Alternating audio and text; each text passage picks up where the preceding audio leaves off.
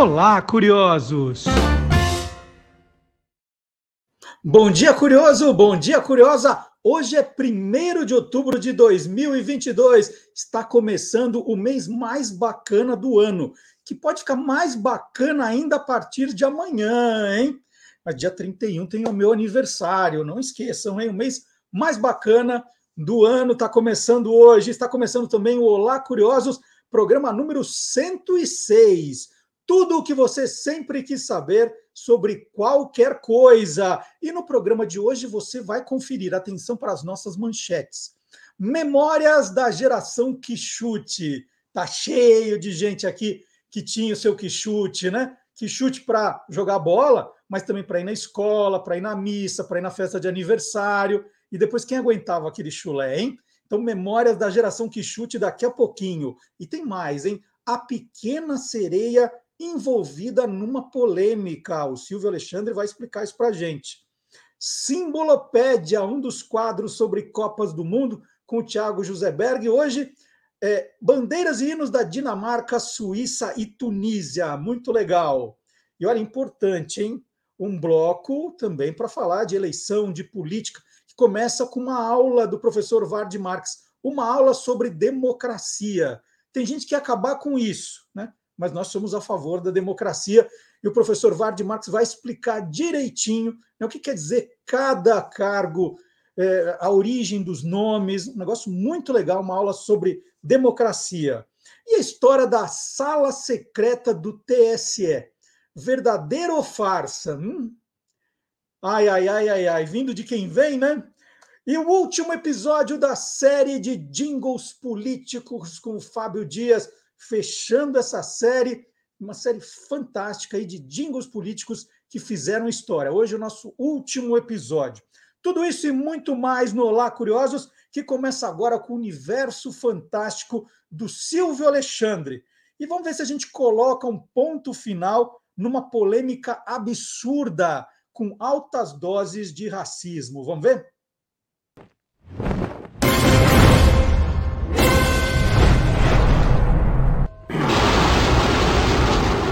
Universo Fantástico. O trailer da nova versão de A Pequena Sereia tem dividido as opiniões entre ataques racistas e a celebração da representatividade. É que nesta nova adaptação da Disney, agora em live action, com pessoas reais, temos uma princesa sereia negra. Sim, a história de Ariel, que se apaixona por um príncipe humano, está criando muita polêmica. Na animação da Disney de 1989, Ariel fez um acordo com uma bruxa do mar para se transformar em humana e se casar com o príncipe Eric, vivendo feliz para sempre. Mas a história original é bem diferente. A sereia quer ter uma alma humana, para quando morrer não se transformar em espuma do mar. Somente a alma humana é imortal.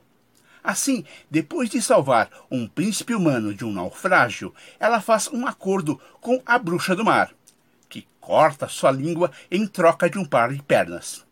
É que a única maneira de conseguir uma alma imortal é se um humano se apaixonar e se casar com ela. Só que, além de perder sua doce voz e abandonar a família e o seu lar, ela sofre muita dor pois toda vez que os seus pés tocam no chão, é como se andasse sobre facas afiadas. Mas o príncipe decide casar com outra. E no dia do casamento, as irmãs da sereia entregam uma adaga para que ela mate o príncipe e volte a ser sereia. Mas ela não aceita e morre, transformada em espuma do mar. Esse foi o final original que o escritor dinamarquês Hans Christian Andersen escreveu mas logo depois ele alterou para que a sereia não morresse. Em vez disso, ela é salva por elementais do ar. Eles explicaram que a sereia ganhou a chance de vida eterna ao sacrificar sua vida para salvar o príncipe. Por isso, não faz sentido nenhum essa reação racista contra o remake de A Pequena Sereia. Se formos realmente fiéis à história original, seria preciso mostrar que a sereia foi instruída a matar seu príncipe. Mas esses ataques racistas, misóginos e intolerantes não são exclusivos deste filme. Projetos como Os Anéis do Poder, Obi-Wan Kenobi e A Casa do Dragão foram alvos de comentários preconceituosos e cheios de ódio. É preciso refletir as mudanças no mundo diante de nós. A presença de pessoas negras no elenco ou de mulheres para os papéis principais mostram que todas as histórias podem ter uma boa reviravolta. E a cultura pop está cheia de narrativas prontas para serem recontadas. Informou Silvio Alexandre, defendendo uma mídia cada vez mais diversificada para o universo fantástico do Olá, Curiosos! Sensacional, Silvio! Sensacional aí o que a apresentação do Silvio, né? Toda a história, toda a polêmica e a conclusão. Genial. Eu queria até aproveitar aqui para mostrar, olha, eu tenho a bonequinha da Úrsula, né, que é a, a vilã do Pequena Sereia, desenho da Disney, tá aqui a Úrsula. Eu acho que eu não contei ainda, né, mas eu tenho uma pequena coleção desses bonequinhos de vilões. Eu guardo os vilões e tem uma explicação, né? Quando gostava de uma coisa, eu ia já faz tempo isso. Ia comprar, o super-herói sempre é mais caro, o vilão estava em promoção. Aí eu comecei a comprar os vilões, comecei a ganhar vários e tenho aqui vilões de todos os tipos. Mas vilões de desenhos, né? Os, os, os outros vilões a gente a gente quer distância né, dos, dos vilões, mas essa, essa brincadeira aqui eu tenho vários. Qualquer dia eu vou tirar umas fotos e, e postar aqui também. Então tá aqui a, a Úrsula. E agora nós vamos fazer um passeio pela nossa nova home. Vamos lá visitar a home do Guia dos Curiosos, e agora ela está com cara nova, já faz um tempinho, né? Caso você não tenha visto ainda, está de cara nova, mais fácil de navegar, de encontrar as coisas, com mais destaques. Né? Então, muitas das reportagens que eu vou citando aqui, falar, ó, entra lá depois, né? Para facilitar a sua vida, elas já aparecem na home. Então você já clica direto, cai na matéria e depois você vai navegando livremente. O nosso, a nossa plataforma de o nosso campo da, de busca funciona bem. Então você joga a palavra, você quer pequena sereia, você joga lá, vai aparecer todas as reportagens, as matérias e as curiosidades que nós já colocamos no site. Então tem muita coisa, muita coisa de verdade. Cada vez mais a gente está aperfeiçoando os temas, refazendo, né? A gente está melhorando, está trabalhando nos bastidores para fazer um site cada vez melhor, mais informativo. Então fica o convite para você fazer uma visita. O que, que tem lá, por exemplo? Vamos falar um destaque dessa semana. Tem uma. Nem, é uma matéria, nós temos matéria sobre urnas eletrônicas, temos, mas também nós temos agora, dentro de um projeto ao lado do Google, nós estamos fazendo Web Stories, né? Google Web Stories, e essa semana, esse Web Stories, né, que, que são stories para a internet e, e tem uma sequência, uma história. E essa semana a gente conta a história das urnas eletrônicas no Brasil. Então tem essa web stories e tem várias, né? Na nossa home você vai encontrar várias que nós já fizemos. Olha, tem muita coisa, muitas séries que nós fizemos, vocês vão adorar. Então, Guia dos Curiosos, Web Stories, você vai achar na nossa home várias. E agora, né, já que eu estou falando de urnas, né, tem o nosso é, o nosso checador de fatos de plantão, trabalhando feito nunca, que aqui é a terra da fake news, a terra da desinformação. Por isso, Gilmar Lopes chega agora e é bom a gente saber das coisas antes da eleição de amanhã. Vamos lá, Gilmar, conta para a gente o que está rolando agora.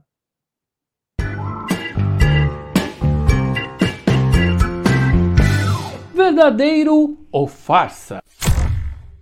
É verdade que o TSE faz a totalização dos votos em uma sala cofre fechada com apenas seis funcionários e de forma totalmente secreta? Pois é, essa história circula desde junho de 2022 e afirma que o TSE estaria fazendo a contabilização dos votos em uma sala cofre fechada, com apenas seis funcionários e de forma totalmente secreta. O texto dá a entender que o TSE estaria escondendo o resultado real das eleições. E é claro que um montão de gente entrou em contato querendo saber: será que essa história é real, hein? Será que isso é verdadeiro ou farsa? farsa!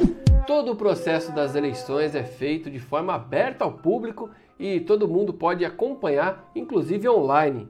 Diferente do que espalham por aí, as urnas eletrônicas são completamente auditáveis e todo o processo da eleição, desde a instalação do software até a totalização dos votos, pode ser acompanhada pelo público. Inclusive, tem a participação da Polícia Federal, de partidos políticos, de técnicos, de representantes da Ordem dos Advogados do Brasil e do povo em geral. A gente entrou em contato com a Justiça Eleitoral por meio de uma parceria que a gente tem com o TSE e eles nos explicaram que no final das eleições, cada urna eletrônica fornece um boletim de urna, que é um papel ali onde está totalizado todos os votos. Esse boletim é colado ali na porta de cada sessão eleitoral e o resultado é enviado também para o TSE. Se houvesse alguma discrepância entre aquele voto impresso no papel e o que foi enviado para o TSE, a gente já saberia. Ah, e esse ano o TSE vai disponibilizar esses boletins de urna também de forma online, à medida que ele for chegando lá no TSE. Então qualquer um pode ir acompanhando o resultado das eleições de forma online. Eu procurei lá no site do TSE alguma coisa falando sobre sala cofre e achei uma matéria de 2018, onde é explicado que existe sim uma sala protegida, mas ela apenas armazena os dados dos sistemas eleitorais e os protege contra fogo, umidade, arrombamento, explosão, etc. Os votos não são contados nessa sala. Então, amiguinhos curiosos, essa história de que o TSE tem uma sala protegida, onde os votos são contados de forma escondida, é farsa. Tudo é feito às claras e com o acompanhamento do público em geral. Você, inclusive, pode acompanhar no site do TSE no dia das eleições. E aí, você quer saber se o que está rolando na internet é verdadeiro ou farsa? Então entra lá no www.e-farsas.com. A geração de meninos e meninas que gostava de jogar futebol ali nos anos 1970, 1980, cresceu usando o quichute nos pés. O calçado, que estava longe de ser uma beleza, né, de ser bonito, ele ainda era acusado de causar chulé. Mas quem realmente se importava com isso? O sucesso foi tão estrondoso que em 1978, por exemplo, foram vendidos 9 milhões de pares. E a famosa mistura de tênis e chuteira é celebrada agora no livro Quando Éramos Iguais Memórias de uma Geração que Usou Quixute, organizado pelo jornalista e escritor Gonçalo Júnior, livro lançado pela editora Noir. Então, vou começar essa conversa, Gonçalo, pedindo para você contar a história do seu Quixute. Bom dia. Bom dia, Marcelo. É um prazer estar aqui no seu programa novamente e dizer que o livro está sendo lançado por você, tá? Que máximo. É, é, E tinha que ser, né? Tinha que ser. Então, o, o meu primeiro Quixute, eu não me lembro, eu acho que eu nasci de Quixute. Mas eu, eu, eu, eu, sei que o Quixote ele fez parte da, da, da, do nosso uniforme escolar, né? Quem cresceu nos anos 70 sabe disso. E, e eu me lembro que os meus dois irmãos mais velhos, né, minha irmã, velhos, minha irmã e meu irmão, eles ganharam quichute primeiro, né? Sempre tinha essa hierarquia assim. Então eles tinham aquele quichute e eu achava o quichute novo. O quichute novo era muito bonito. Era impressionante. Quando você lavava uma vez, parecia que sabe aquele negócio assim de da princesa que sai na chuva e o e a, a chuva acaba com o penteado dela, esse era o Quixute. Agora, uma história que eu me lembro bem é que tinha uma propaganda na TV que, olha a responsabilidade da publicidade, né? Tinha uma propaganda na TV em, por volta de 75, 76, e tinha um seriado de muito sucesso chamado Homem de 6 milhões de dólares. E, e fizeram uma propaganda de um garoto biônico que o Quixote dava superpoderes para ele, corria, corria, corria mais do que todo mundo, saltava mais do que todo mundo. Aí tinha uma obra ao lado da minha casa, e aí eu subi.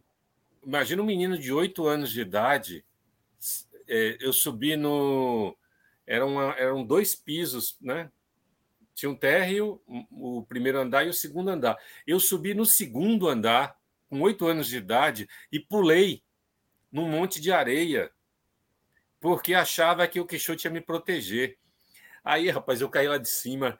Eu sei que eu fiquei uns dois meses mancando. Minha mãe perguntava: o que, que você está mancando? Eu falava: ah, não sei, acho que eu machuquei em algum lugar aí. Então tinha essa loucura do, do, do Quixote, né? Então eu adorava, principalmente o Quixote novo. E jogava bola, fazia tudo. O Quixote ele era muito. Ele está num contexto, Marcelo, de de ditadura total, tanto que eu cito isso no fim do livro. Havia um fechamento do mercado, o Brasil não estava aberto à importação. Você vê que é uma, talvez a única coisa útil, positiva que Collor tenha feito foi abrir né, o mercado brasileiro para as, para as importações também. E o que você lembra que era muito tudo muito limitado, né? É, ao estar importado, Adidas era uma coisa que a Adidas só chega na segunda metade da década de 80, assim que ele começa Puma e tal. Já nos anos 80 que esses tênis começam a chegar no Brasil. E nos anos 70 você tinha o tênis motoca, tinha era um tênis, era um tênis bem como diz por aí, fuleiro, né? E aí bem, bem, bem simples, material de, de baixa qualidade. Você tinha o Conga, né? Que o Conga tinha um Conga All Star, que era uma, uma outra, é, era um tênis Conga melhorado, mas a, as pessoas usavam aquele o Conga, que era mais barato que o Quixote, e, e, e ele estragava muito rápido no, na, na sola, né? Então aquilo virava um sabão. Para você tomar a queda usando conga num salão, qualquer lugar muito liso, era muito fácil, porque não tinha aderência, não tinha firmeza para você pisar. E o é, Quixote tinha, né? Os birros do Quixote, daquela aquela borracha, provavelmente borracha reciclada, de pneu mesmo. Então ela demorava muito para gastar. Tá? E ela tinha uma altura de chuteira que dava para você amarrar o que sempre tinha um cadastro imenso que ninguém entendia por quê antes que você me pergunte, porque tinha um cadastro imenso, eu não sei. Eu sei que as pessoas amarravam na canela, né? É, ou então amarravam em volta, davam um, um, duas voltas. Só que se você enrolasse, com o tempo esse, o cadastro ia sendo mastigado ali por pedras, por atrito no chão e tal. Então, o ideal mesmo é você amarrar na canela. Gonçalo, no, no livro você explica, e foi uma coisa que eu eu já tinha percebido, lendo algumas publicações sobre a São Paulo Alpargatas, e mesmo fazendo esse trabalho de resgate de marcas, que ninguém sabe quem criou esse negócio, né? O que se sabe é quando o Quixote foi lançado, mas quem lançou, não. Então conta como é que, que nasceu o Quixote, quando nasceu o Quixote, como nasceu o Quixote. Olha, esse livro ele, ele, ele demorou, ele foi feito em 2017. Eu levei um bom tempo tentando é, fazer contato com alpargatas de modo que eu conseguisse fazer uma, um histórico mais completo do que chute, quem criou, e o retorno foi zero. Não consegui falar com ninguém, deixava recados, pedia, mandava e-mails, ninguém nunca me respondeu. Nunca. Eu pedi assim: vocês não têm um museu, nada que possa indicar como é que, como é que sei lá, o, o projeto do, do calçado. Geralmente essas empresas guardam tudo isso, né? e não consegui. Então o livro foi, o livro ficou muito numa, numa pesquisa é, que não foi tão a fundo, digamos assim. O que se sabe é que o Quixote é, é, foi pensado como um, um, um calçado para ser muito popular e voltado para os apaixonados por futebol. E, e a chuteira até hoje é um calçado caro. Não é todo mundo que consegue comprar uma chuteira. Uma boa chuteira custa muito caro. Então, é, na época, é, o, o, futebol, o Brasil tava, ia disputar a Copa do Mundo de 1970 e tinha uma. A gente, em, em, em 12 anos, o Brasil tinha vencido duas Copas e havia uma expectativa da terceira. De, sempre tem, né? Todo ano de Copa do Mundo tem expectativa de, de, de, de você conseguir é, mais um campeonato. Então eles falaram: ah, vamos. Alguém pensou lá na Alpargatas, vamos fazer um, esse calçado popular, parecido com uma chuteira, porque todo mundo no Brasil gosta de futebol, futebol está em alta e tal. A gente faz esse calçado mais barato, bem mais barato, e, e ao mesmo tempo resistente, né? Porque o Quixote era muito resistente. Ele não ele não soltava fácil aquela aquela cola. Ele era muito ele era totalmente colado, né? Então aquela cola sobre a lona e era uma lona grossa. Ele ele, ele dura, tinha uma durabilidade razoável. E, e aí e, e, o Quixote ele deveria ter saído junto com a Copa. Ele acabou saindo, pelo que eu consegui levantar, há, há divergências quanto a isso é, de que ele saiu durante a Copa ou depois da Copa. O que eu apurei foi que ele saiu um, mais ou menos um mês depois da conquista do tricampeonato, o que ajudou muito. Funcionou, eu acredito que tenha funcionado até mais se ele tivesse sido lançado antes da Copa, porque o futebol ficou muito em alta e as pessoas começaram a, a comprar aquela chuteira para jogar bola. Só que o negócio superou todas as expectativas e, digamos assim, fugiu ao controle, né? Então, de repente, é, em meados da década de 70, o quichute foi transformado em item do uniforme escolar em todo o país, tanto para meninas quanto para meninos, porque o, o, o, sapato de couro que, a, que era que era não, não, não havia tênis como, como parte do uniforme escolar. As crianças usavam sapato, né? E, e, e, era, e era, de certo modo, desconfortável. Aquilo comia o pé, era um calçado caro.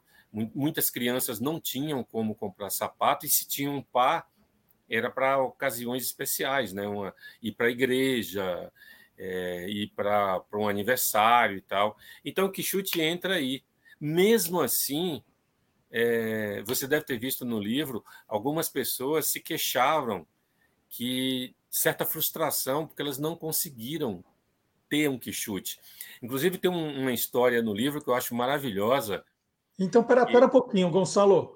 Deixa, deixa eu nessa parte contar que é, é, antes de você entrar nas histórias, que como é, não foi possível entrar em detalhes sobre a criação, o Gonçalo teve uma ideia muito legal ele ouviu 54 pessoas, e aí eu me incluo, né, que tinham algum tipo de memória afetiva com o Quixote. Então, o livro, na maior parte do tempo, é dedicado justamente a esses, a esses depoimentos, esses relatos. E tem histórias maravilhosas de homens e mulheres que usaram Quixote. Né? E aí uhum. sim, aí, aí você pode continuar contando algumas dessas histórias. Então, o que, que acontece? Quando eu estou na dúvida, quando eu não consigo fazer uma abertura de um texto, como eu estou. É, uma linha fina, um, um subtítulo, né? Estou angustiado, ou então eu estou pensando em alguma coisa assim, aí eu tomo um banho, né? Hoje os banhos são mais, mais curtos, eu diria que eu, eu, eu, meço por música, né? Então eu, eu tomo banho ouvindo uma música só, aí para economizar água. Mas antes eu ouvia um CD inteiro tomando banho. Então, é, aí eu pensei, eu não sei porquê, assim, nada, me, nada mais. Eu não tinha lido nada, não tinha visto nada. Eu falei assim, poxa, que chute foi um calçado tão importante e poderia fazer um livro sobre o Quixote com depoimentos, na verdade, né? O livro nasceu para ser de depoimentos. Aí eu saí do banho e fui direto ao Facebook e, e fiz uma convocação, né? Você gostaria de, de, Peguei na internet uma propaganda de Zico, é, Zico fazendo uma propaganda do Quixote dos anos 80, foi muito famosa, e, e, e, fiz uma convocação para as pessoas. Você gostaria de participar de um livro? É, você gostaria de contar a sua história, a sua experiência sobre o Quixote? Aí as pessoas absurd, rapidamente, assim, ó, eu diria para você que em uma hora tinha 50 comentários. Ah, eu adoro que chute. Aí eu vi que alguns comentários estavam. É, eram interessantes, eram maiores, tipo 10, 15 linhas. Aí eu fui, eu entrei em cada um e falei assim: ó, você pode falar mais e tal. Eu gostaria de incluir seu depoimento no livro. Aí as pessoas começaram a mandar, a fazer. E aí eu fiz uma segunda postagem falando assim, gente, quem quiser participar de um livro contando a história, a sua experiência com Quixote, me manda quatro parágrafos de cinco linhas cada de computador para eu editar e tal. E mas pode ser mais, mas tente ser pelo menos quatro parágrafos para dar uma página, uma página e meia no livro. Aí as pessoas começaram a mandar. Uns, você vê que tem um lá que tem 10 páginas, né? E uhum. eu falei, ah, vou deixar. Esse é, esse é o único grande que tem, assim, mais de duas páginas. E você viu que tem uma garota que mandou uma história em quadrinhos do pai dela com o Quixote. Sensacional. Uhum. É, então, é, aí o que viesse estava ótimo. Aí eu peguei e falei, ah, então comecei a editar. Aí eu fui fazendo a edição, né? Falei assim, ó, eu preciso do local que você nasceu, é onde você nasceu e tal, a, o ano de nascimento, a, a, sua profissão, e fui colocando. Então o livro tem desde o apresentador da TV Record, ao editor da revista Veja, ao cara que faz o Guia do, dos Curiosos.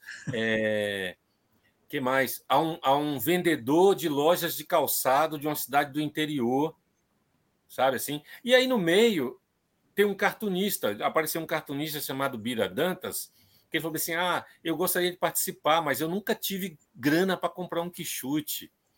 Aí eu falei para ele, mas você nunca, nunca calçou um quichute? Ele falou assim: Ah, eu calcei uma vez só. Eu falei, é, se você calçou uma vez só, então vamos contar a história dessa uma vez. E a história é maravilhosa, né? É uma das, das melhores do livro, que é o seguinte: ele ele estava fora de campo, um amigo dele que, que, calçava o mesmo número que ele foi expulso do, do, do jogo. Ele falou: Ó, oh, me presta seu chute que eu para eu entrar no seu lugar. Aí ele emprestou. Então foi a única vez, como ele não tinha grana, foi a única vez na vida dele que ele calçou um quichute. Então eu falei, pô, essa é a história, né? E aí teve mas, uma outra. mas falou... ele termina dizendo que preferia o Bamba, né? É, né? Eu não me lembro. Ele eu termina que... falando, ah, mas eu prefiro, eu prefiro o meu Bamba.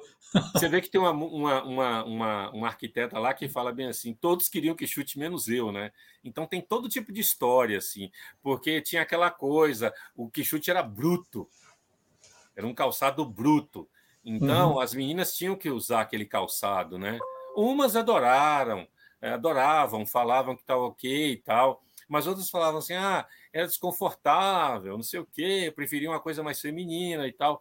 Mas o que chute realmente era uma coisa bruta. Era para jogar bola, era para aguentar lama, era para aguentar asfalto jogando bola. O que, o que fosse possível você jogar com aquilo e sair com ele inteiro, né? E muito e, e mais resistente que uma chuteira, claro. E Gonçalo, na hora de decidir o título, quando éramos iguais, né, eu, eu bati o olho e falei, putz, que ideia bacana, né? E, e comecei a ver que esse tipo de construção é, do ah, que era um tênis que, que, que, todo mundo usava, de diferentes classes sociais, foi permeando algumas histórias. E, e daí que você sacou que esse era o título?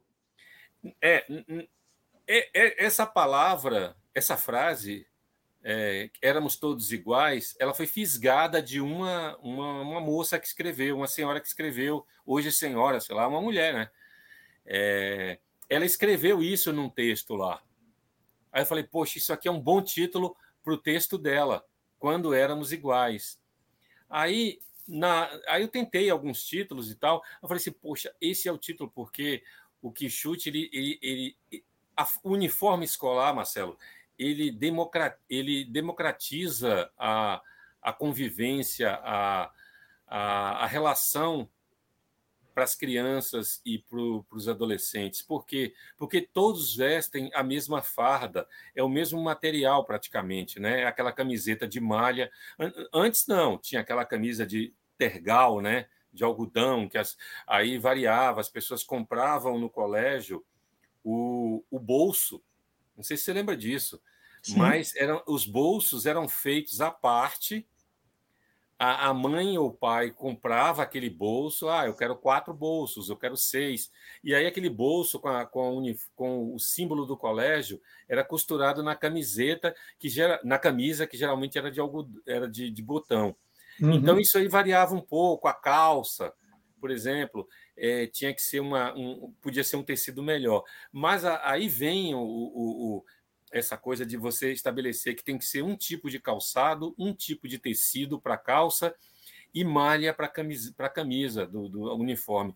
Então, é, todos ali se sentiam iguais, entende? Todo mundo usando o quichute como parte do uniforme escolar, por exemplo, era uma forma de você estar tá, tá igual a todo mundo, sem ter discriminação, sem ter, sem ter ah, fulano está usando um All-Star, ah, Beltrano está usando uma, uma, um Adidas, Cicrano está usando um, um, Puma, entende? Não, então daí a ideia do, do, do a democratização do, do calçado é, num país tão desigual, né? Num país tão pobre é, como o nosso, né? Então eu, o Quixote teve essa coisa muito anos 70, muito ditadura militar, né? E Gonçalo, eu amei a capa, né? A capa traz aqui um par de tênis, a bola, é, e eu estou vendo aqui que os tênis estão novinhos. Essa foto é, foi produzida para o livro. De quem que é esse par de tênis aqui, esse par de quichute tão intacto, tão novo? Tá novinho. Olha, as, as pessoas que estão nos vendo, que acham que o quichute não existe, elas estão enganadas. O quichute existe, ele continua a ser fabricado e vendido, principalmente nas cidades do interior. Uma das, da, da, das moças que fizeram o texto para o livro estava no interior de São Paulo, numa cidade com uma cidade turística, não sei se foi em Bu. Eu sei que ela estava com o filho e eles pass... ela tinha acabado de fazer o texto para o livro e ela passou diante de uma, uma vendinha, né? aquelas vendas de interior de esquina, e tinha um balaio na porta, cheio de quichutes. Só que todos número 37, eu calço 43. Então, é, ela falou bem assim: ah, encontrei um quichute e tal, só que é número 37. Aí eu falei, pô, Rosana, eu gostaria muito de ter esse quichute, porque a gente está com dificuldade de conseguir imagem para capa. Aí eu marquei com ela, passei lá no trabalho dela, peguei o, o, o quichute, ela pagou 21 reais, muito barato. Aliás, o filho dela pagou, né? 21 reais. E aí a gente fez essa montagem, penduramos o quichute numa parede, tudo aí é. Ó, a, a parede foi colada, a parede não existe, ela é fake, o... Só que a bola foi tirada de uma imagem de arquivo e o que chute foi é, é a única coisa real aí mesmo, assim, palpável, é o que chute, né? Então é ficou assim, acabou dando ênfase ao, detalhe do cadastro, né? Do cadastro do Quixute, que era uma das perguntas que eu queria ter feito para quem fundou o, quem criou o Quixute, né? Por que, que o cadastro é tão grande? É, e depois tinha uma lenda de que quem amarrava o, o, o cadarço no, no tornozelo era perna de pau, o craque mesmo era o que passava por baixo da chuteira. É, tinha essa questão, né? Quando o, o chute era alto, como é, ele era novo, então você, você sentia um pouco mais alto, né? Porque aqueles que não eram exatamente cravos, mas era os pinos. é os pinos eles deixavam você mais alto. Então, no começo, quando o tênis era novo, você tinha até dificuldade para quando jogava na quadra, né, que não era em campo, era, era mais complicado. Tinha uma, uma série de lendas, né, um monte de coisa. E a história do chulé, Gonçalo, isso não era lenda, né? Que o negócio era. Eu lembro que a minha mãe falava: não, não, põe isso na área de serviço, não entra é. com esse negócio para cá. Então, esse negócio do chulé não era lenda, né?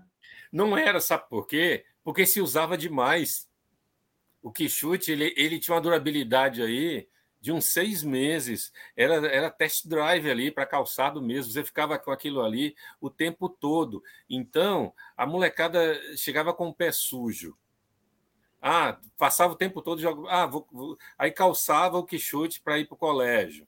Às vezes, por economia, as pessoas economizavam o Quixote. Então, elas deixavam lá como se fosse um calçado da pessoa, né? Para ela ir para alguma algum evento ou ir para a escola. Então, o pé sujo, é, o quichute você jogava na chuva, na lama, é, em qualquer lugar. E aí aquilo ia provocando suor o tempo todo, né? E, se, e, e, muita gente não tinha como comprar meiões, né? Os meiões eram, eram super confortáveis, mas era, uma, era um trombolho aquilo ali sei lá, ficava a, sensação assim de, de, de, de é incomoda. Eu, pelo menos, né? Eu gostava de usar o quichute sem nada. No máximo, quando estava novinho, né? A gente botava uma meia preta ainda e tal, porque aí gostava de, de aparecer com um quichute novo, tinha um cheirinho bom, né? De borracha. Mas é, é óbvio. Aí depois, com o tempo, eles começaram a colocar três furinhos, né? Três, três argolinhas em cada lado, que ali davam aliviada. Mas aí, aí você tinha que lavar mesmo. E por que, que ele fedia tanto? Porque, como eu falei no início da nossa conversa, estranhamente, a primeira lavada mudava completamente a parte. Você lembra disso, né? O que mudava ele quando ele era novinho, ele ficava muito tempo novo ainda, assim, um mês, dois meses, ele era bonito ainda. Ele tinha aquele aspecto de bonito. Depois que lavava, ele começava, a lona começava e tal.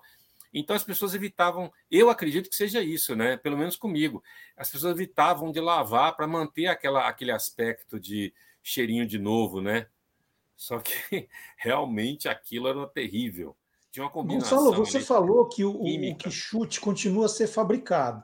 Né? Ele, ele, ele nasceu todo preto porque as chuteiras dos jogadores de futebol ali nos anos 60, 70 eram todas pretas, não tinha essa, essa história da colorido, né? Chuteira era preta, logo o Quixute, que era para ser uma chuteira mais barata, era preta. É, eu parei de ver essa, essa, esse Quixute como nós aprendemos, como nós conhecemos, né? que é como você colocou aqui, todo preto. Mas, uma certa época, numa loja de sapatos, eu vi umas chuteiras mais parecidas com essas chuteiras de hoje em dia, coloridas, umas cores não muito bonitas, e estava lá, que chute. Né?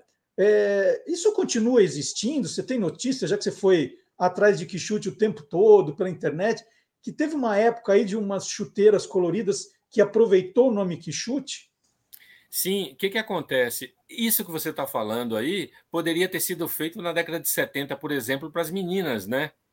Se fazer um, um, uma coisa mais, sei lá, um quichute de outra cor, um quichute branco. Não, realmente as, as chuteiras eram pretas e a ideia era era fazer com que as crianças sentissem, os meninos principalmente, usando uma chuteira para jogar futebol, tá? E aí, não tinha isso. E o nosso marketing, essa coisa de. Essa, essas estratégias de negócios e tudo mais, ninguém pensou em fazer essas variantes mais leves e tal. O Quixote, ele, na, na década de 80, ele começa a perder espaço para a invasão de, de tênis de qualidade no Brasil, né? de marcas famosas e tal, e muito parcelamento. Então, as pessoas começaram Aí vira modismo, né? Você comprou um All-Star, todo mundo quer comprar um. E o, o Quixute continuou. Na década de 90, há registro de que ele tenha sido adotado. Não, eu acho que foi na gestão de Marta Suplicy, na primeira, no começo do século agora, século 20, 21, o Quixute foi adotado como calçado dos garis de São Paulo. Então, é, não sei se eram 5 mil, é, eu sei que os garis usaram na gestão de Marta Suplicy, eles é, foi adotado o quichute como calçado deles. Então você vê que aí você já tem um, um, um quichute é, marginal, né, paralelo ao mercado. Ele não é aquela coisa que você chega na loja e encontra, porque ele foi ficando feio, né? O design dele foi perdendo espaço. Ele é redondo na ponta. E aí se impôs uma coisa mais bicuda, mas então sem esse espaço, recentemente, né? Aí a gente chega onde você falou, acredito que tenha sido no começo da década de 10, alguém te, teve a ideia de, de tentar ressuscitar o produto com um novo visual, mas não funcionou. Não funcionou porque do que chute mesmo ali de fato só tinha a marquinha, né? a marquinha lá que preserva que chute, aquela referência e tal, mas aquele produto lá com aquela borracha, aquela coisa rústica, eu acho que não, não tinha mais espaço para isso, né? Então não conseguiram atrair nem. Porque você sabe que tem muito calçado popular, né? Bem barato por aí. Tem muito. Então as pessoas querem uma coisa mais. É, que elas se sintam mais integradas. Daí, de novo, né? Aí vem a coisa da, da das pessoas se, se socializarem, se interagirem. Um, um, alguém usar um quichute hoje seria uma coisa mais assim de descolado, de alguém que vai num, num evento retrô e tal, para calçar um quichute. É isso. É, e, e, contando esse aqui que está na capa, quantos quichutes você juntou de 2017 até agora? Esse é o único que você é conseguiu ou você foi juntando, é, é Gonçalo? É, não, não consegui. O que eu, o que eu achei, eu, eu, eu ando aqui muito no centro de São Paulo, né? E já entrei em algumas lojas de calçados populares e eles não têm. O cara fala, ah, não tem e tal. Porque é, é, é como chiclete ping-pong plock, né? Eles perderam espaço, eles se tornaram é, menos, menos atraentes, aquela goma dura e tal. Então, durante muito tempo, até acredito que até 2015, o ping-pong e o plock eram fabricados para regiões pobres do Brasil. Por exemplo, é, é, algumas áreas do Nordeste recebiam plock ping-pong até 2015, digamos, aí 2016. E, e, aqui não, no Sul, no Sudeste não, porque é, as gomas ficaram mais macias, eles não optaram por não é, aderir o ping-pong a, essa, a essa maciez do chiclete, né? naquela coisa bem dura que ia amolecendo na boca. Então, eles começam a fazer esses produtos para regiões pobres. E o Quixote está nessa. Tem sim Quixote. Eu recebo mensagens de pessoas: ah, comprei um Quixote aqui no interior, mas eu, eu percebo que são regiões mais distantes, de poder aquisitivo menor. Muito legal. Então, quando éramos iguais, Memórias de uma geração que usou Quixute, da editora Noir. Como é que eu compro o livro que está sendo lançado hoje aqui, Gonçalo? www.editoranoir, né? É no ar, mas se escreve Noir, N-O-I-R, tá aí o link, barra loja. Esse é o então... nosso endereço. Vai lá, é, apenas R$ 49,90 com frete grátis. Olha tá? que legal. São depoimentos, então, de 54 pessoas né, que têm memória afetiva ligado ao Quixute. Eu me incluo, fiquei muito feliz de ter sido lembrado pelo Gonçalo. Eu, eu ganhei meu primeiro Quixute aos oito anos e eu conto aqui a história, né, que tinha um, um, terreno baldio perto da casa onde os meus pais ainda continuam morando. Hoje virou um prédio lá de vinte e tantos andares, mas era o terreno onde eu ia estrear os Quixutes. E era isso, como o Gonçalo relatou tão bem aqui era o, era o tênis de jogar futebol, era o tênis de ir na escola, era o tênis de ir na, na festa dos amigos. De verdade, eu não lembro qual era o meu segundo tênis, se eu tinha um segundo tênis. E a conga, o que eu lembro, que para mim o que chute eu já era mais mocinho, né? O, o, a conga era do, do, do, Jardim da Infância, que a gente fazia lá apresentações, aqueles desfiles no 7 de setembro, aquelas coisas que eu lembro da, do, do conga. Mas o meu tênis mesmo era o que chute, nem era bamba. Eu nunca usei um bamba, viu, Gonçalo? O meu antes era sapato. Sim, sapato. Esse sapato, você botava aquela meia aqui até o meio da canela, aquela meia preta, que geralmente era do seu pai. Você botava ali até o meio da canela. E como lá em casa éramos em três e uma menina, então tinha ainda aquela coisa de cortar o cabelo igual, de ah, vai fazer uma calça, faz três. Vai fazer uhum. uma camisa? Três, mesmo tecido. Olha, eu quero um, eu quero tantos tantos metros para fazer três camisas. Então, era sempre assim, né? Você ia com aquela fardinha familiar. E eu me lembro que era sapato. O Quixote deu esse conforto, né? Então, o, o, próximo livro do Gonçalo vai ser sobre o Vulcabras 752. é, isso é. Oh, eu, eu até convido os seus, os seus ouvintes que quiserem mandar relatos sobre o Quixote, aí de umas cinco, seis parágrafos, que de repente a gente dá uma, uma ampliada no livro, né? Eu não, não, me comprometo a, a, publicar todos, mas aí eu faço contato com as pessoas, a gente seleciona uns legais e tal, e, e, e dá uma ampliada, porque é, tem muita história para contar, e você viu, né? O livro ele é muito emocionante, né? Sim, totalmente. Você ele se trabalha, identifica em cada muito, história, né? É, ele trabalha muito com lembranças de infância, memória, é, momentos da vida assim que a infância é, na nossa memória é um período acaba sendo um período até longo, né, e marcante. Então tudo que você vivencia ali te acompanha. E o Quixote tinha essa coisa, essa relação carinhosa e tal, de ter aquele calçado naquele momento, naquela época. É muito é muito interessante. Eu acho que quem, quem lê vai vai adorar, vai adorar e se emocionar. Vai mesmo. Tá aqui então mais uma vez a capa quando éramos iguais, Memórias de uma Geração que Usou Quixute, editora Noir. O Gonçalo já, já contou aqui, editora Noir, né, que se escreve, noir.com.br barra loja. Está lá o livro Quixute para você, para dar de presente também. Gonçalo, muito obrigado aí pela. É, eu fiquei emocionado em estar tá lançando o livro aqui com você. Né? Muito obrigado por essa sua gentileza. Sucesso para o livro. Sempre que tiver alguma novidade da editora no ar, por favor, avise. Eu sei que já, já estamos combinando outras entrevistas aqui com outros autores, porque o trabalho que o Gonçalo faz também de livros de referência é muito legal, tem a nossa cara. Então, em breve, mais autores da Noir aqui.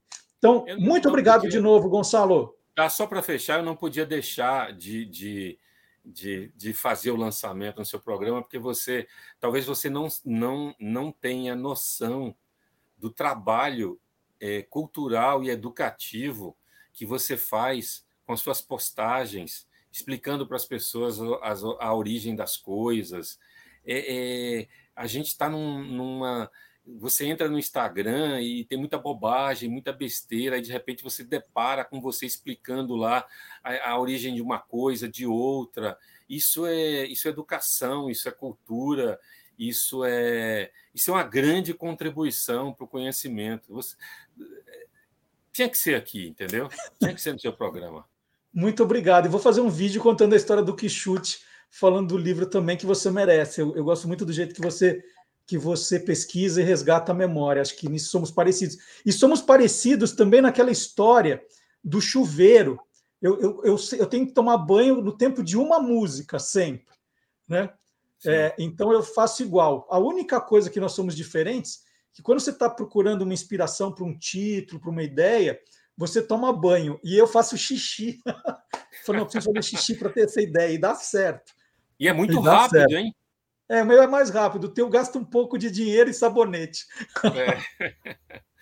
Maravilha, Marcelo. Obrigado. Valeu, Gonçalo. Muito Valeu. obrigado. E nós vamos continuar falando, já que o Quixute começou com Copa do Mundo, na Copa do Mundo de 70. Nós vamos continuar falando de Copa do Mundo aqui no nosso programa. Vamos curtir.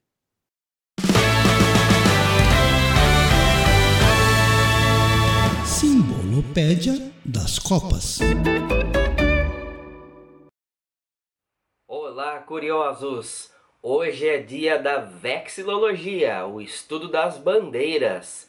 E falando em bandeiras, vocês sabem qual é o país da Copa que tem a bandeira mais antiga? É a Dinamarca, cuja bandeira chama-se Dannebrog, ou pano dinamarquês. A sua origem data do ano de 1219, quando o rei Valdemar II a usou na batalha contra os estonianos. A lenda diz que a bandeira literalmente caiu do céu e abençoou a vitória dos dinamarqueses. Embora a versão mais aceita é que a bandeira tenha sido um presente do Papa aos cruzados dinamarqueses. A bandeira era inicialmente quadrada e com o tempo foi se estendendo, criando um tipo de cruz chamada cruz escandinava, que é usada por muitos países como Suécia, Noruega e Islândia, que foram governados pela Dinamarca. O hino da Dinamarca originou-se de uma canção chamada Der er et indict land, ou És um belo país, uma composição criada pelo poeta e dramaturgo Adam Alschläger no século XIX. Vamos ao hino dinamarquês.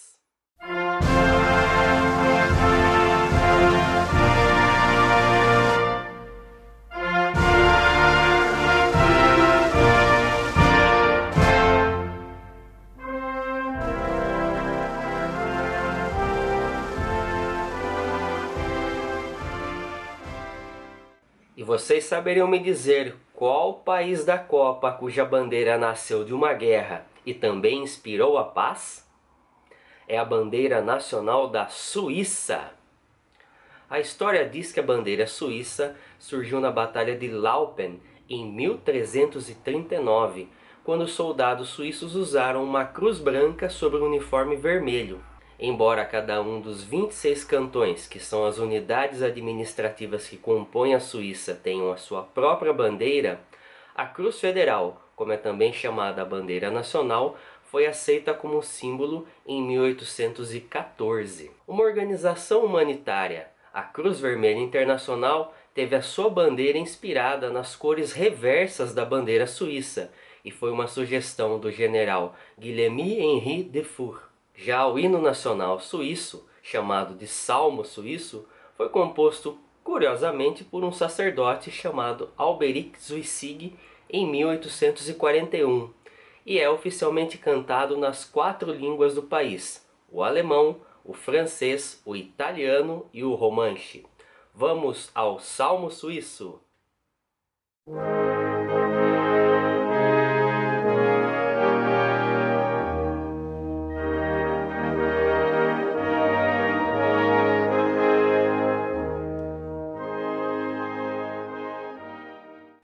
Falando em coincidências, qual país da Copa tem a sua bandeira inspirada em outra nação?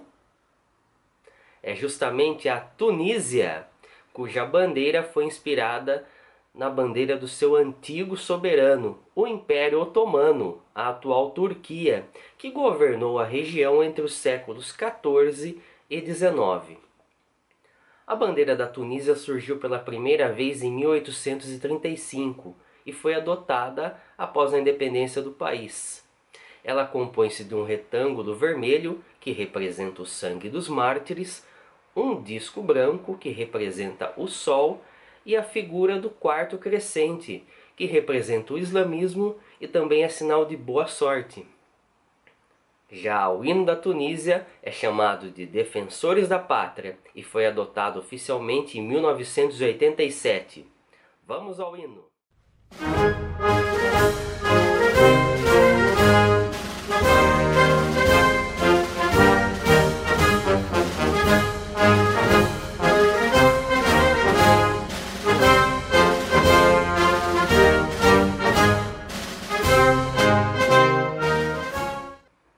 Eu sou Thiago Berg e este foi mais um Simbolopédia das Copas. E sempre que a gente fala de Copa do Mundo aqui no nosso programa, eu aproveito para indicar para vocês 100 camisas que contam as histórias de todas as Copas do Mundo. Esse foi o livro lançado em 2018 para a Copa da Rússia, que chega agora com uma atualização e aqui você vai encontrar todos os uniformes usados em todos os jogos da Copa da Rússia 2018. Tudo, tudo, a ficha do jogo e os uniformes usados. E eu elejo também quatro uniformes que eu achei mais emblemáticos da Copa, que ganham esses cards aqui, né? Então tem a historinha da camisa, a camisa, a campanha do time na Copa, da Rússia, que foi anfitriã, a Islândia foi uma sensação, né? E a Nigéria, a camisa, a camisa é linda, foi, acho que foi a mais vendida naquela Copa, esgotou rapidamente, então tá aqui. Aí você fala assim, puxa, Marcelo, mas em 2018 eu já comprei o livro e agora não tem problema, gente. Isso aqui, o encarte é vendido com os cards vendidos separadamente também lá no site da Panda Books, pandabooks.com.br, ou para facilitar a sua vida, o link está na descrição desse vídeo. Você vai ter o link e você pode ir direto na loja da Panda e comprar o seu exemplar.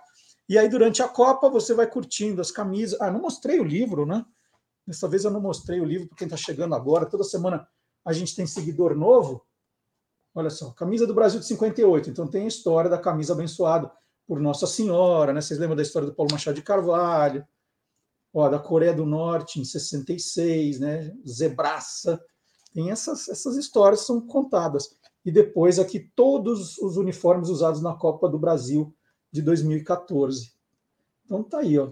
E tem, tem umas brincadeiras, acho que vocês vão curtir, porque além da, das camisas dos jogadores, né? Tem camisas de goleiros, camisas de goleiros que ficaram famosas, tem do Tafarel aqui, ó. a evolução das camisas dos árbitros nas Copas e outros uniformes que ficaram icônicos. Essa história é muito legal, a curiosa moda das Copas. Eu acho, mas eu sou suspeito, que vocês vão curtir muito esse livro, se vocês gostam de Copa do Mundo. Mas eu sou suspeito, tá? É, e eu sou suspeito também para dizer que o mundo inteiro é curioso. Vamos ver?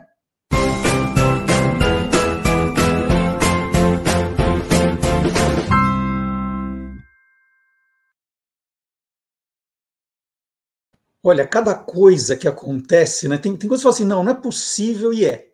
Uma nova polêmica surgiu no mundo dos games esportivos, que tem remodelado digitalmente atletas famosos, né? E são tantos detalhes que às vezes você está olhando um videogame e você pensa que está vendo um jogo de verdade. É, as reproduções são muito fiéis. Aí vem a pergunta: os criadores de jogos, né, os criadores de videogame, podem reproduzir também as tatuagens dos jogadores sem permissão dos artistas que as pintaram? Hum? Essa é uma pergunta. Um juiz federal em Ohio, né, nos Estados Unidos, decidiu recentemente que as tatuagens, né, segundo ele, que são obras de arte, devem ser de fato protegidas por direitos autorais, embora o veredito ainda esteja nas mãos do júri, que irá determinar se a arte corporal que aparece, no caso, nos videogames NBA 2K, deve ser ou não protegida. Né? O, o júri é que vai determinar nos próximos dias. É, quem entrou com a ação foi James Hayden, tatuador de Cleveland, que desenhou seis tatuagens para as estrelas da NBA: Danny Green, Tristan Thompson e o mais famoso de todos, LeBron James. O artista registrou as tatuagens no escritório de direitos autorais dos Estados Unidos e, por isso, ele entrou com a ação em 2017 contra o jogo NBA 2K, segundo ele, por uso não autorizado de seus desenhos nas representações dos jogadores nos videogames. A produtora 2K, que é a Ré, argumentou que os desenhos de Haydn, entre os quais um afresco, aí, entre aspas, né, um afresco copiado da Capela Sistina de Michelangelo e uma carta de baralho, não eram originais o suficiente. A empresa alegou também que as tatuagens formam um componente minúsculo da jogabilidade. Ela afirma que só aparecem em três dos 400 jogadores do game. E, além disso, duas das tatuagens não são visíveis, pois foram cobertas pelas camisas dos jogadores. Olha que polêmica, hein? É importante lembrar que um caso semelhante foi aberto em 2020, quando um juiz federal de Manhattan decidiu que os tatuadores concediam a seus clientes licenças né, não exclusivas para exibir as obras como parte de sua imagem, inclusive em videogames. Então já tem uma certa jurisprudência aí. Mas é legal saber, né? O que vocês pensam sobre isso? De repente, vocês podem deixar sua opinião nos comentários, no chat. O que você pensa disso? Se você fez uma tatuagem, o direito autoral ainda pertence ao tatuador ou ela passa a fazer parte integrante do seu corpo e é sua? Né? Ó, uma polêmica, polêmica e que a gente nem imagina, né? É, vamos mudar de assunto. Na quinta-feira passada, no programa 101, o Magalhães Júnior ele continuou ali. Ele gostou tanto da comemoração do programa número 100 que ele falou: vou falar de outro centenário. Eu falei: é mesmo? Do que, Maga? Ele falou: em agosto, 23 de agosto, a Tônia Carreiro completaria 100 anos, né? Ela faleceu uh, em, em, há cinco anos, ela faleceu aos 95 anos, e ela recebeu agora uma linda homenagem do Centro Cultural Itaú Cultural, na Avenida Paulista, em São Paulo, e esse foi o mote do, do nosso programa, então, falar da exposição e falar da carreira da Tônia Carreiro, ó, carreira da, da Tônia Carreiro na televisão. Programa maravilhoso que o Magalhães fez, e como sempre, a gente pega um pedacinho do programa, um programa longo, com muita foto, com muita curiosidade, com muita história. E a gente pega um trechinho para você, é, se você perdeu, né, ficar com vontade de assistir ao programa inteiro. Então, nós vamos rodar agora um trecho da homenagem que Magalhães Júnior fez ao centenário de nascimento de Tônia Carreiro. Vamos ver.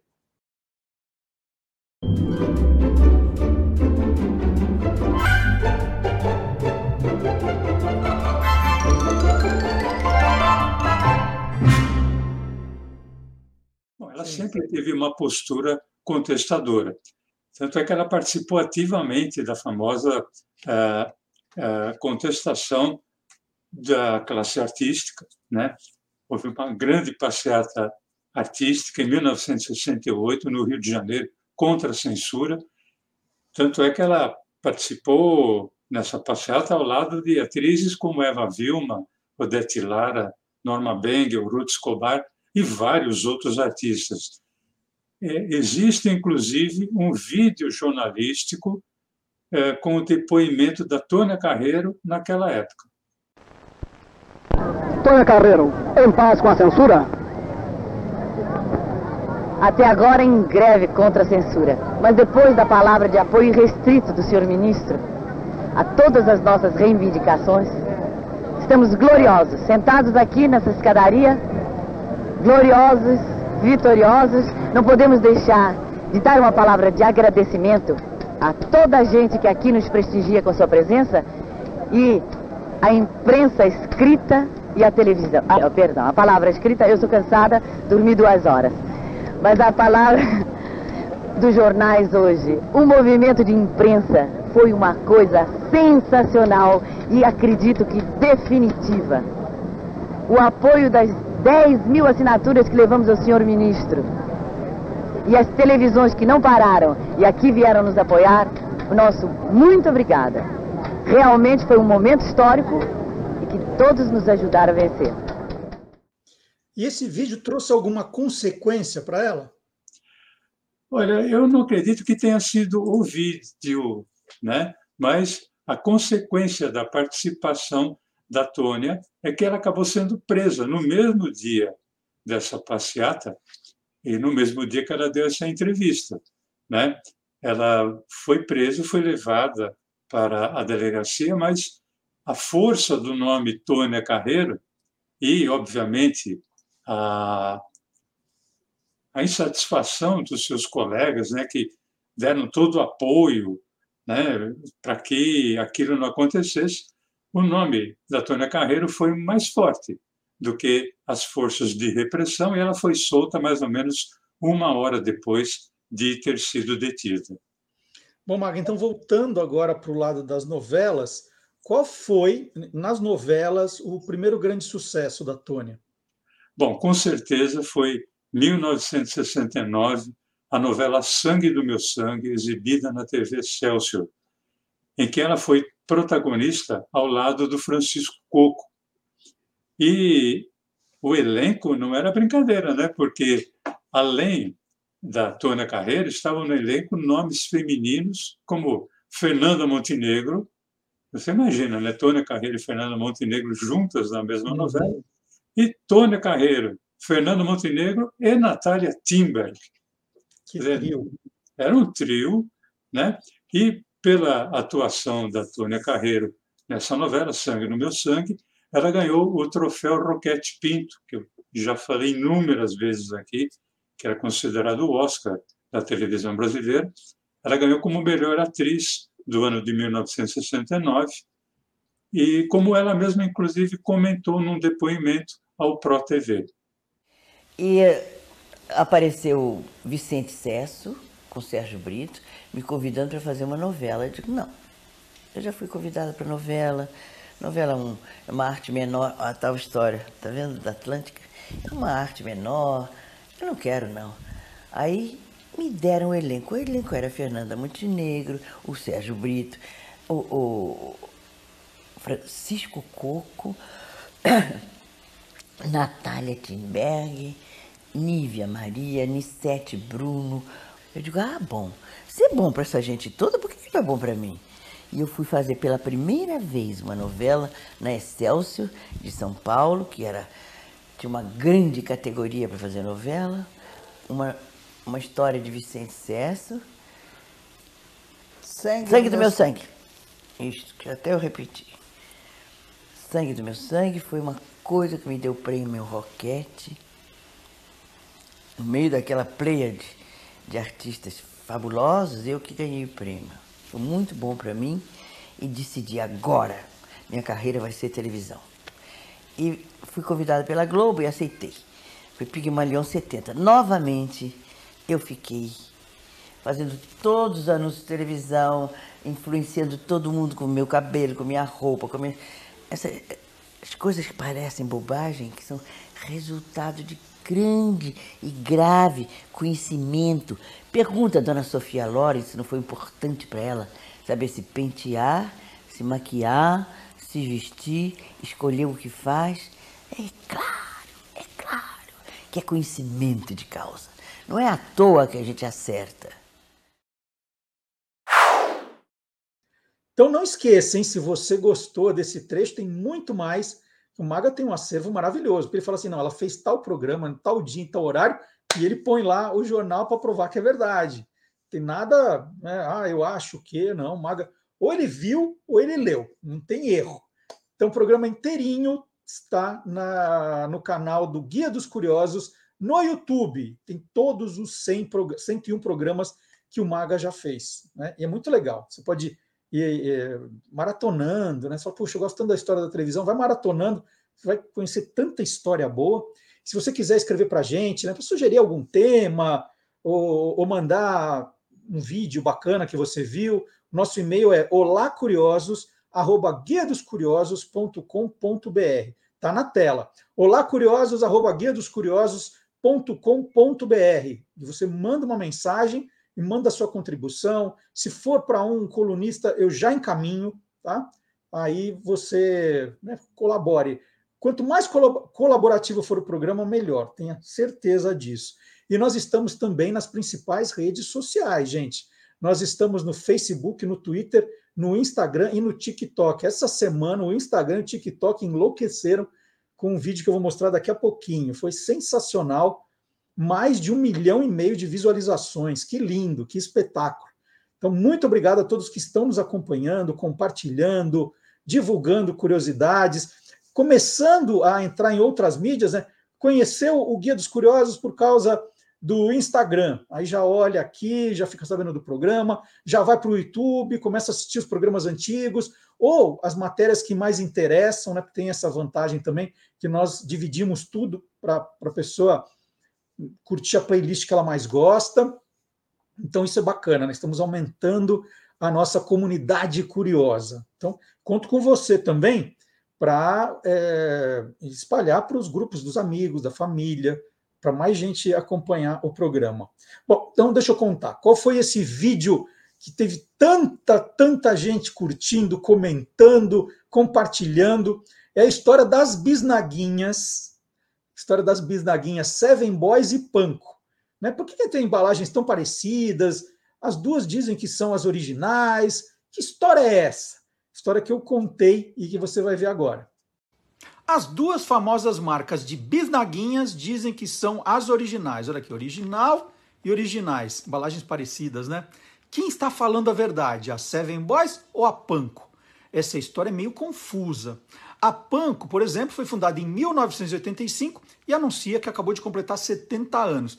Que conta é essa? Vamos lá que eu vou explicar. A história começou em 1937, quando dois imigrantes japoneses, os irmãos Jinko e Kyotero Yonamine, desembarcaram no Porto de Santos.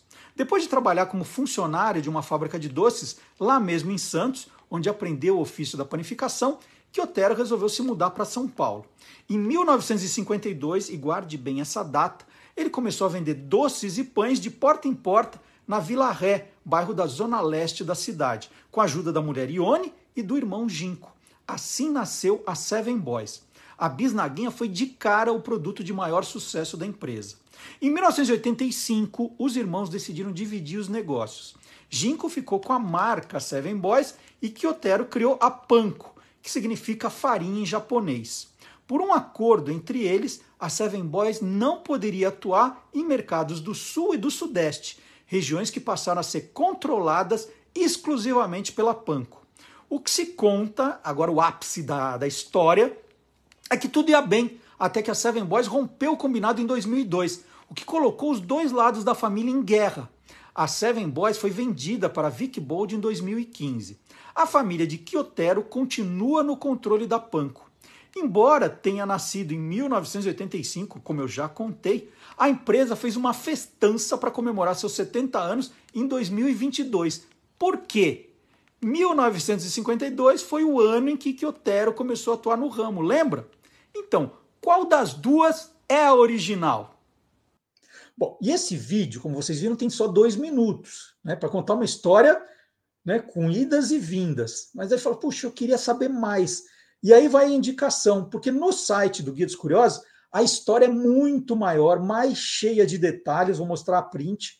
Então, tem muito mais coisa, né, que não caberia num vídeo curtinho, que a gente tem que fazer. Geralmente eu faço um minuto e meio, né? Dois é quando a história é muito complexa, como essa. E aí vale a pena você entrar no site também e conhecer. E ó, eu garanto, garanto, que você não vai encontrar uma matéria mais completa sobre as bisnaguinhas do que a que você vai ler no Guia dos Curiosos. A nossa está muito caprichada, com muitas fontes, né? É muito difícil conseguir esse tipo de informação com as empresas, elas não gostam de falar da história, elas gostam de vender, elas querem vender produtos e falam muito de passagem da história. Então, olha, para conseguir os detalhes, gente, ó, tem que suar muito. Então, fica o convite. Terminou o programa, na home do Guia dos Curiosos, você vai encontrar o link direto. Né? Fala, puxa, como que eu vou achar? Tem várias maneiras. Tem o link que você já cai na matéria direta, na nossa home, no guia dos curiosos.com.br. Ou no buscar, você já está no site, fala, já estou aqui. Você vai lá é, e põe Seven Boys, ou Panco, tal, vai aparecer também a história. Está convidado. Bom, e agora é hora, né, minha hora de mostrar um pouquinho da minha memorabilia de Copas.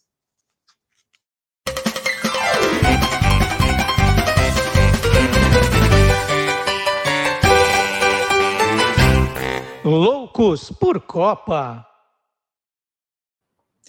E sempre que vai começar o programa, né, um pouco antes, eu já vou lá olhar a minha caixa de recordações de Copas do Mundo, e eu fico com vontade de mostrar tudo ao mesmo tempo, mas falo, não, Marcelo, vamos aos poucos, porque tem muito programa até a Copa ainda. Então hoje eu vou mostrar, é, que é uma coisa que eu adoro, a minha credencial da Copa do Mundo da, do Brasil, Copa do Mundo de 2014. Eu tenho também as credenciais, que vou mostrar outro dia, eu tenho a credencial da Copa da França de 98, eu tenho a credencial da Copa da Alemanha de 2006, eu tenho a credencial da Copa da África do Sul de 2010 e essa de 2014. Foram as quatro Copas que eu cobri em loco.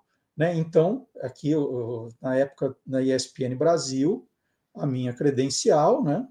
É, é, isso aqui, esses números significam que você tem alguns tipos de acesso, né? Onde você pode entrar, né? No, aqui, no caso, eu posso entrar nos estádios, mas tem os tipos, né? Você pode entrar numa concentração, se eu posso entrar em campo, né? Tem e o IBC é o centro de imprensa. Então, vai dizendo onde eu posso entrar. Esses são os números e as credenciais. E essa Copa, essa Copa tem uma história um pouco dolorida para mim, porque um mês antes da Copa do Mundo, a ESPN foi fazer um evento promocional com o pessoal que vendia assinaturas para TV de assinatura, foi em Costa do Sauípe. E algumas das pessoas, de apresentadores, repórteres, alguns foram escalados para ir nesse evento na Costa do Sauípe. Eu fui um deles. E um pouquinho antes do evento, eu errei lá uma calçada e eu senti um creque no meu pé. Estava com um tênis muito molinho, né? E fez um creque no meu dedo e se comecei a sentir uma dor muito grande. E voltando para São Paulo, fui direto no ortopedista e falou: não, você fraturou. É o segundo dedo, né? O pé está aqui, o, o segundo dedo, mais próximo do dedão. Se você fraturou, a gente vai ter que fazer cirurgia. Eu falei, de jeito nenhum, eu estou escalado para ir para a Copa do Mundo, né? Para cobrir os jogos, eu não, eu não vou fazer cirurgia agora. Resolve isso, por favor. E aí o médico colocou lá uma, uma proteção, e eu comprei uma, uma bota daquelas. A, a, a bota pesava 10 quilos quase, né? É, de tão pesada para proteger o meu pé. E aí eu encarei a Copa do Mundo com, com essa fratura. Tinha dias que a dor era, era grande, tinha dias que estava mais, mais tranquilo, mas a gente anda muito, né? A gente caminha muito, porque geralmente existe uma barreira com certa distância do estádio para a gente chegar. Então o carro da emissora ficava fora dessa, dessa barreira, a gente tinha que caminhar. Depois que se caminha muito no estádio para subir, para descer. Então foi uma, uma, uma Copa difícil. E depois, quando terminou, fui imediatamente fazer a cirurgia. Depois fiquei três meses em casa com o pé para cima. Né? O dedo tá, tá, tá bom, o dedo tá bom. E é importante dizer que tem muita gente que acha né, que quando a gente tem a credencial, já com a credencial a gente entra onde quiser. E não é bem verdade, porque eh, tem um número limitado de ingressos para a imprensa para cada jogo. Né? Tem as emissoras que já compram os seus espaços, elas pagam por aqueles lugares no estádio para transmitir um jogo, né? Você pode comprar ou transmitir do seu estúdio, ou tem as, as cadeirinhas da imprensa que estão ali. Então, antes do jogo, você tem que chegar três horas antes e você tem que ir no centro de imprensa, cada estádio tem um, e, e, e fazer o seu pedido, fazer o seu requerimento, que você é da emissora tal, que você está lá trabalhando, e que você quer um ingresso para aquele jogo. E aí, é, se o número de pedidos for menor que o número de, de assentos, não tem problema, todo mundo recebe um ingresso. Né? Então, você tem que, além da credencial, ter um ingresso para entrar nos estádios. A gente não paga pelo ingresso. Esse aqui foi Irã e Nigéria, que foi em Curitiba. Depois eu tenho Austrália e Holanda, no Beira Rio, em Porto Alegre. Eu tenho Chile e Austrália, na Arena Pantanal. Eu viajei nessa. Eu acho que nem estão todos aqui. Coreia e Bélgica, na Arena Corinthians. Eu tenho Bósnia e Irã, na Fonte Nova, Salvador. Essa aqui, Honduras e Equador, de novo na Arena da Baixada, em Curitiba. Aqui eu tenho Coreia e Algéria, de novo no Beira Rio. E aqui eu tenho Argentina e Holanda, que foi também em Itaquera. Tá aqui, eu tenho todos esses jogos. Tem alguns também, eu peguei uns dias de folga e tinha comprado o ingresso para ir com os meus filhos nos jogos, mas esses eles guardaram com ele, com eles. Depois eu vou trazer. Acho que foi, eu fui como torcedor em dois jogos com os filhos, em dias de folga. Então está aqui a credencial e os ingressos. E aí, à medida que as semanas forem passando, vou passar, vou mostrar outras coisas, outras credenciais. Eu tenho duas caixas é, com lembranças de Copa do Mundo. Então vamos ter bastante assunto até lá. E se você gostou, né? Já mostrei, é, já mostrei figurinhas, já mostrei mini craques. O que mais que eu mostrei? É, já nem lembro mais, mas mas estou mostrando as minhas coleções de memorabilia de futebol tá? Tem, tem mais coisa, né? Eu acho que tudo isso é, é faz são histórias que a gente vai guardar para sempre. Por isso eu guardo cada coisinha. Quero mostrar os mascotes ainda que eu tenho, as camisetas, né, que não são as camisas de jogo, mas camisetas que contam a história da Copa e, e muita, muita coisa. E você está sempre acompanhando também o nosso programa, pode acompanhar em versão podcast, né? na verdade, no YouTube, no Facebook, é um podcast com imagens, mas a nossa, o nosso conceito é ser um podcast de curiosidades. Que está uma mesmice essa história de podcast, né? Tudo meio igual, e a gente quer fazer sempre uma coisa diferente. Você pode acompanhar o Olá Curioso sábado, a partir das 10 da manhã, no Deezer, no Spotify, no SoundCloud. Nós publicamos o programa, é só baixar para o seu, seu aparelho e curtir a hora que você quiser. Isso vale também para o Quem Te Viu, Quem TV, com Magalhães Júnior nas noites de quinta-feira. Então, deu quinta-feira, oito da noite, você pode baixar o programa, pode baixar o podcast e ouvir a hora que quiser. Se bem, né, eu sou muito sincero para dizer que o Maga mostra tanta coisa interessante, né, recortes de jornal, fotos históricas, trechos de programas, que na medida do possível vale a pena dar uma olhadinha também em vídeo. Vale a pena, vale a pena. A gente é feio, né? Mas a, a, as imagens que ele, que ele traz compensam, tá? E compensa também dar uma espiada no que o professor Marcelo Abud, especialista em podcast, sempre reserva para a gente. Ele fica de olho em, em, em, podcasts diferentes, em conteúdo de qualidade, em apresentadores top, né? Vamos ver então, qual é a dica do professor Marcelo Abud para hoje?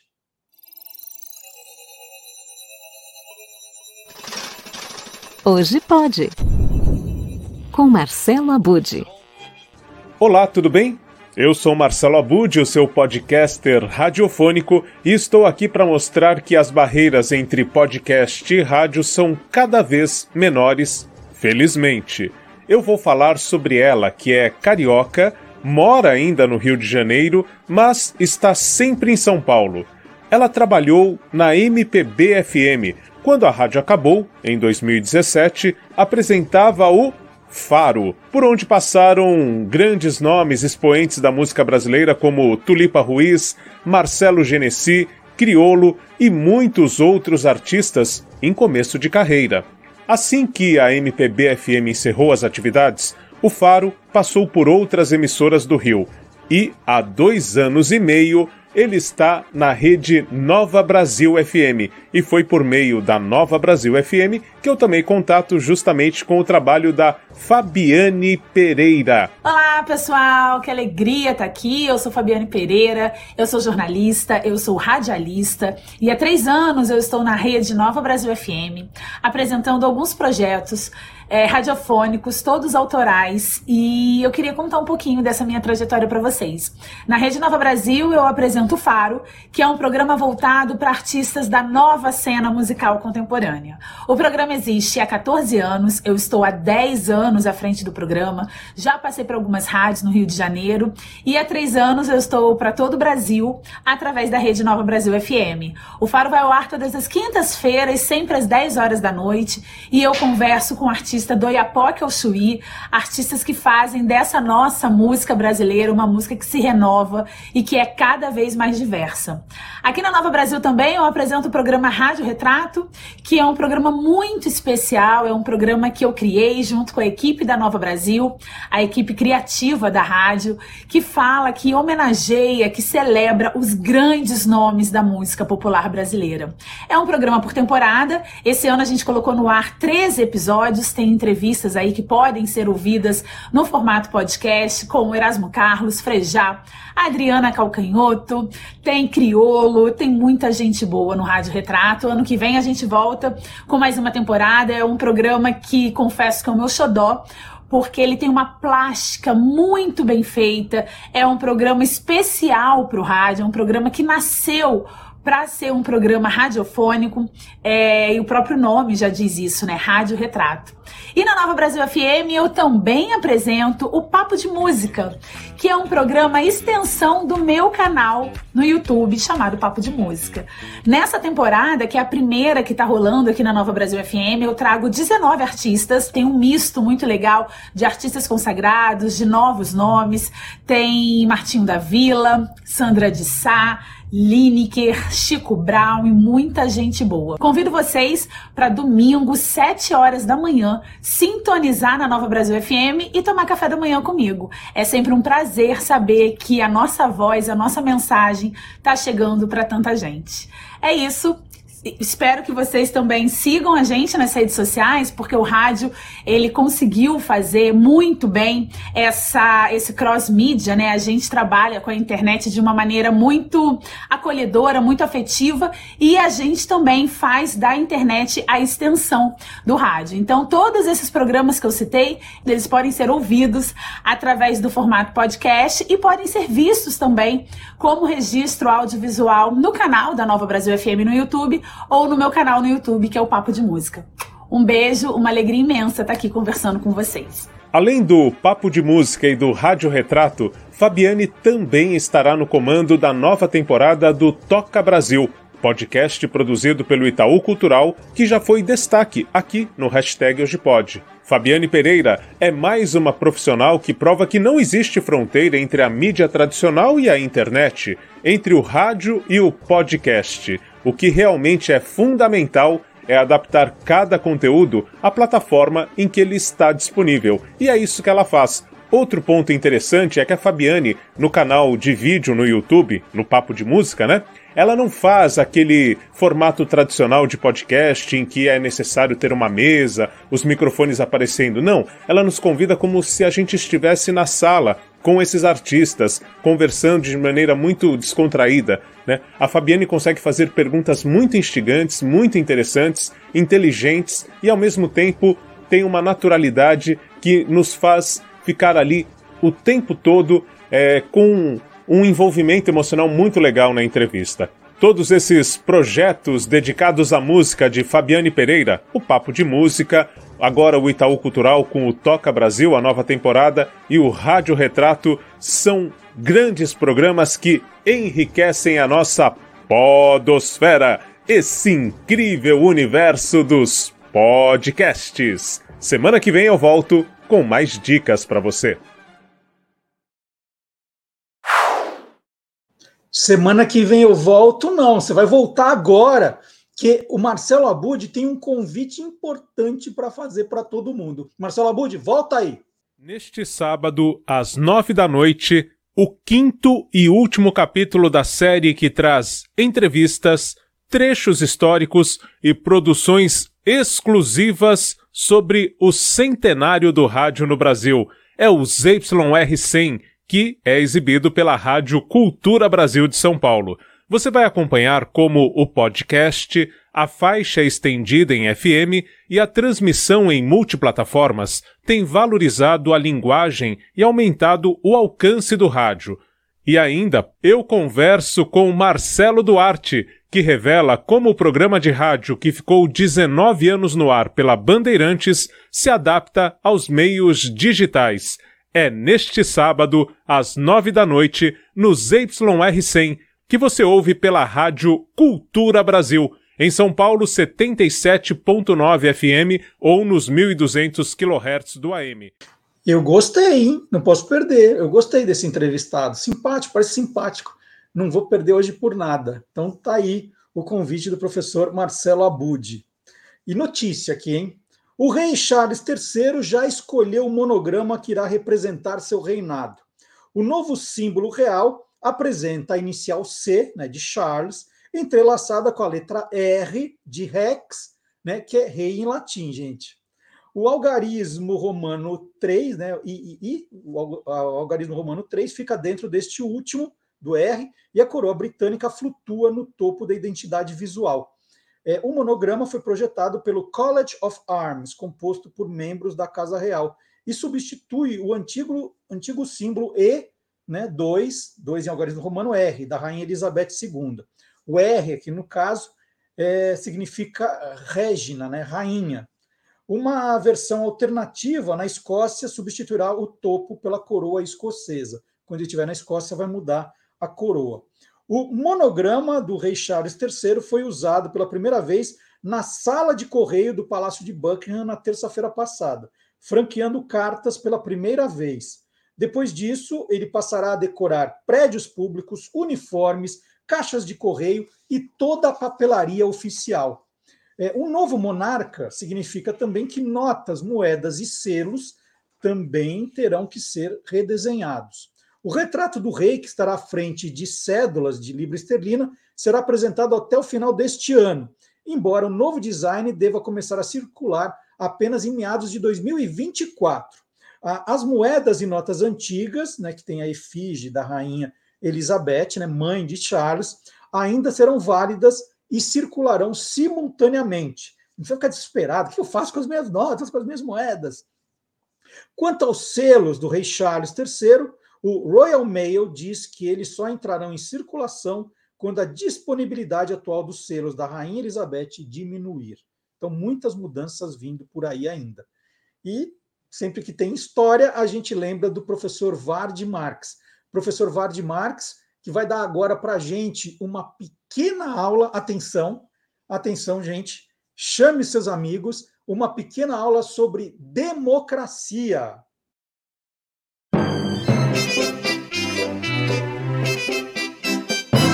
Aí tem história. Olá, curiosos! Ok, chegou o grande dia. É amanhã, gente. Vamos ter talvez as eleições mais disputadas de todos os tempos. Então é bom que na hora de escolher seu candidato você saiba exatamente o que significa isso tudo e aí tem história. Uh, democracia, mais que uma palavra, é uma ideia que veio da Grécia Antiga. Para encontrar um governante para a sua cidade, decidiram escolher alguém que representasse todos os, os distritos de Atenas e não apenas a elite. Mas a democracia não é exclusivamente grega. Mesmo entre povos primitivos, a organização social envolvia um tipo de, digamos, democracia tribal que se baseava numa ideia de consenso. Entre outros povos da antiguidade, como os fenícios, também havia essa busca de equilíbrio, embora o poder dos reis fosse determinante. Mas foi em Atenas que tivemos a semente daquilo que hoje a gente chama de democracia. Nada aconteceu da noite para o dia. Foi um processo que começou ali pelo século VII, quando a classe dominante era a aristocracia, né? os ricos e bem-nascidos. Aristo quer dizer os melhores, né? Cracia poder, o poder dos melhores. Eles se diziam os melhores. Um dos governantes, Dracon, aboliu as tradições orais e adotou leis escritas, o que começou a organizar melhor a polis, ou seja, a cidade. Então parou de prevalecer a vontade do mais poderoso e começou a se cumprir a lei. Décadas depois, já no século VI a.C., Solon, que integra a lista dos sete sábios da Grécia, promoveu uma reforma constitucional alterando a ideia de cidadania. Assim, os cidadãos livres, mesmo pobres, tinham o direito de participar da eclésia. É daí que vem a palavra igreja. A eclésia era a assembleia de cidadãos que votavam uh, as leis da cidade. Isso diminuiu o direito, ou os direitos, não, os muitos direitos dos nobres. Agora seria cidadão o filho de ateniense, ponto. Ninguém se naturalizaria ateniense, mesmo que tivesse nascido ali, caso seu pai não tivesse cidadania. Então, estrangeiros, mulheres, homens menores de 18 anos e, é claro, escravos não tinham direitos políticos. Direito político era o direito sobre a polis, sacou? Em lugar de sobrenome importante, a pergunta passou a ser: de que distrito você é? Porque Solon dividiu a Ática, que é a península onde fica a cidade de Atenas, em dez distritos, aumentando o alcance da definição de cidadania. Esses distritos chamavam-se demos. Daí, demos, significando o povo que habitava esses distritos, e kratos, que significa poder. Daí resulta democracia, o poder do povo. E amanhã você vai exercer a democracia.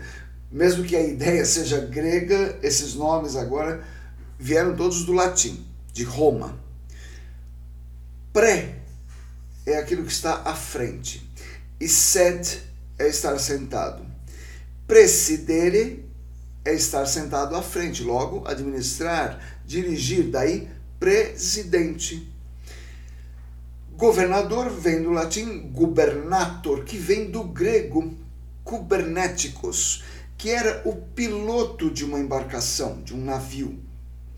Como a navegação era uma atividade estratégica das mais vitais, passou a designar quem comanda algo de vital importância. Senex é ancião. Por ter vivido mais tempo, teria mais sabedoria das coisas do mundo, por isso, senador. E, sem brincadeira, putus é o que é puro. Putare é tornar puro. Daí, deputare encarregar alguém de uma tarefa porque julgamos esse alguém puro, um deputado. E só para concluir, vai uma provocação.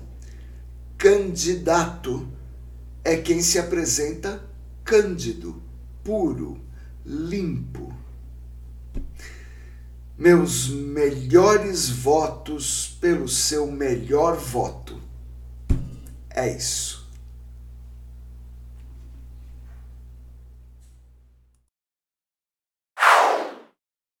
Então tá aí, professor Vard Marx, e mudou muito, né? Falar em deputado de pureza, né? Vereador pureza, ai meu Deus, que saudade da Grécia Antiga, né? Vamos lá. E para fechar esse bloco, nós vamos chamar agora o professor Fábio Dias, que está fazendo já há dois meses, hoje completa dois meses, a nossa série de jingles políticos. E hoje nós vamos encerrar essa série, né? Era até a, a eleição, até o primeiro turno da eleição, e depois tem novidade aí. Depois ele vai tra trazer outra série para a gente também. Mas vamos terminar então, terminar o programa e terminar a série com o professor Fábio Dias, que é autor do livro Jingle é a alma do negócio.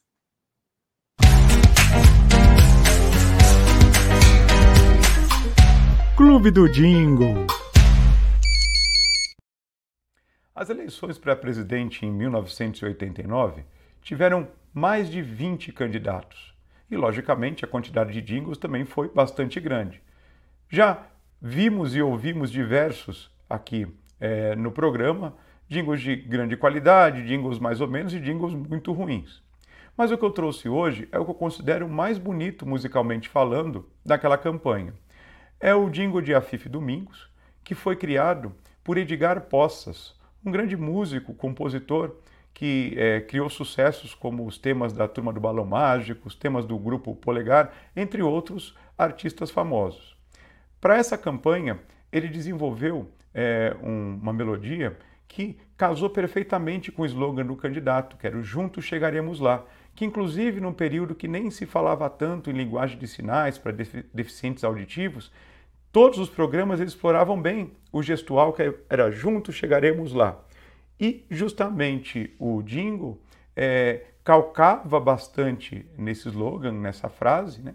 fazendo com que as pessoas comentassem, as crianças na escola, as pessoas na rua comentassem a respeito é, é, da, da, linha de comunicação e acabavam, de certa maneira, é, entoando o jingle de forma espontânea. Aliás, o jingle, apesar de ter sido gravado por um coro, a voz que mais se destaca é da cantora Silvinha Araújo, que foi recordista em gravações de jingles aqui do Brasil e tinha uma voz linda, o que confere ainda mais brilho a esse tema. Vamos assistir o jingle Juntos Chegaremos Lá, de Guilherme Afif Domingos, candidato a presidente em 1989.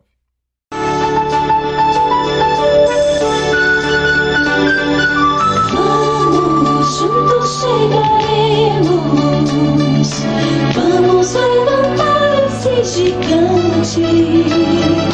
Juntos chegaremos lá, à sombra das palmeiras, onde canta o sabiá. Vamos, grande a nossa sede, do tamanho de um país. Juntos chegaremos no Brasil a gente possa ser feliz. Juntos chegaremos lá, fé do Brasil,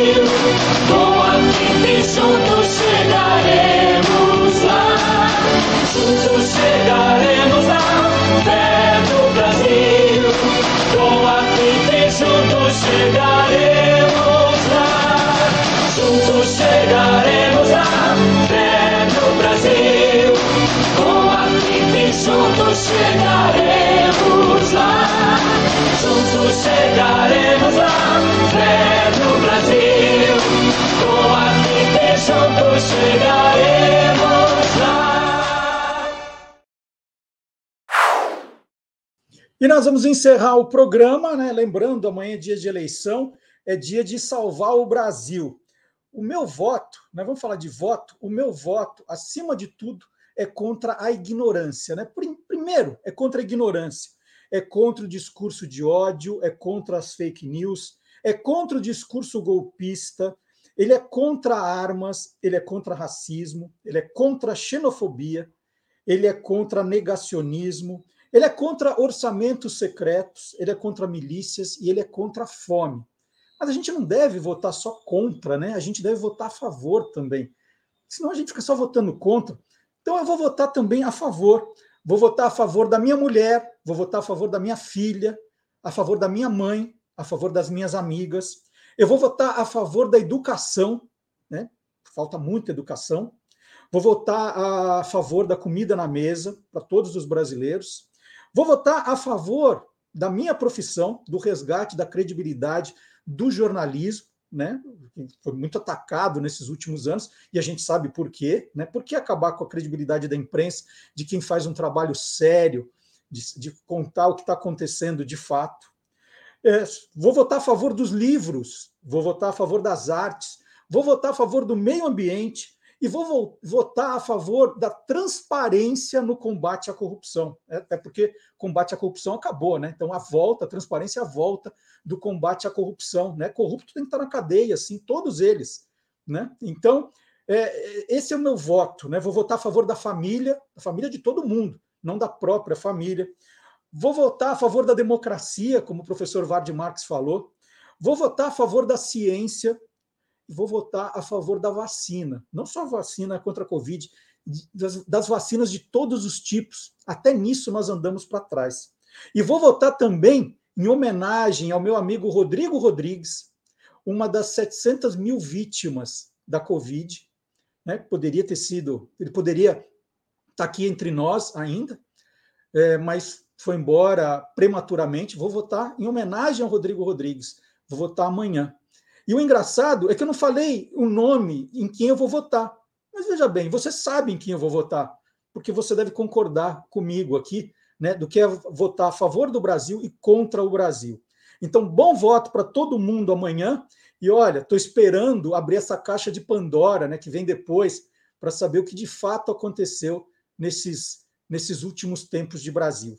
Então, bom voto, vá consciente, não esqueça de levar a colinha, que é importante também escolher direitinho o seu senador, o seu governador e os seus deputados. Eles são muito importantes nesse momento de reconstrução que a gente espera que venha.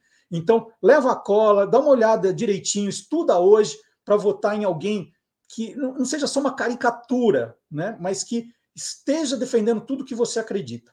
Bom voto para todo mundo, até sábado que vem. Tchau, gente.